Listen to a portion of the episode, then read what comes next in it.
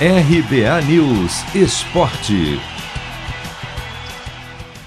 Só uma zebra histórica tira o Atlético Mineiro da grande final da Copa do Brasil. Ontem em casa, no jogo de ida da semifinal, o Galo simplesmente atropelou o Fortaleza. Venceu por 4 a 0, gols de Hulk, Hever, Arana e Zaratio, e praticamente garantiu a classificação.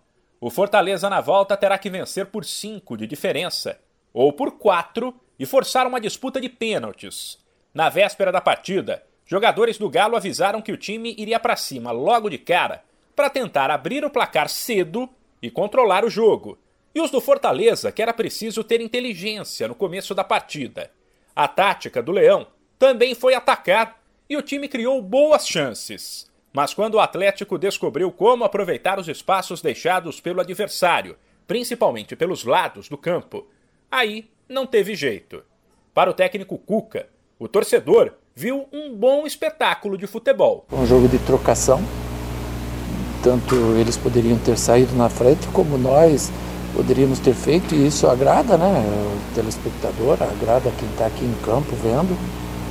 E fica um jogo de trocação, né? Um jogo gostoso de se jogar, de se trabalhar e nós encaixamos bem as nossas bolas, abrimos mão um pouco hoje da posse de bola para ter um pouquinho mais de eficácia e em cima disso acho que a gente foi feliz, né? Cuca sabe que um dos desafios agora é manter o foco dos atletas e evitar o salto alto. Por isso, elogiou o Fortaleza e disse que o resultado não traduz o que foi o jogo, apesar de admitir que o Atlético estava inspirado. Primeiro tempo fazendo três gols, mais um no segundo tempo e corrigindo algumas coisas para o segundo tempo, né? Não corremos tantos riscos, né?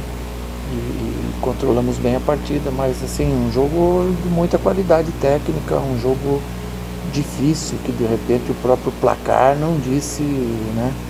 Que foi a partida porque o adversário é um adversário muito qualificado e nós tivemos numa noite muito inspirada. Antes do jogo de volta, semana que vem em Fortaleza, o Galo enfrenta o Cuiabá no fim de semana pelo Campeonato Brasileiro. De São Paulo, Humberto Ferretti.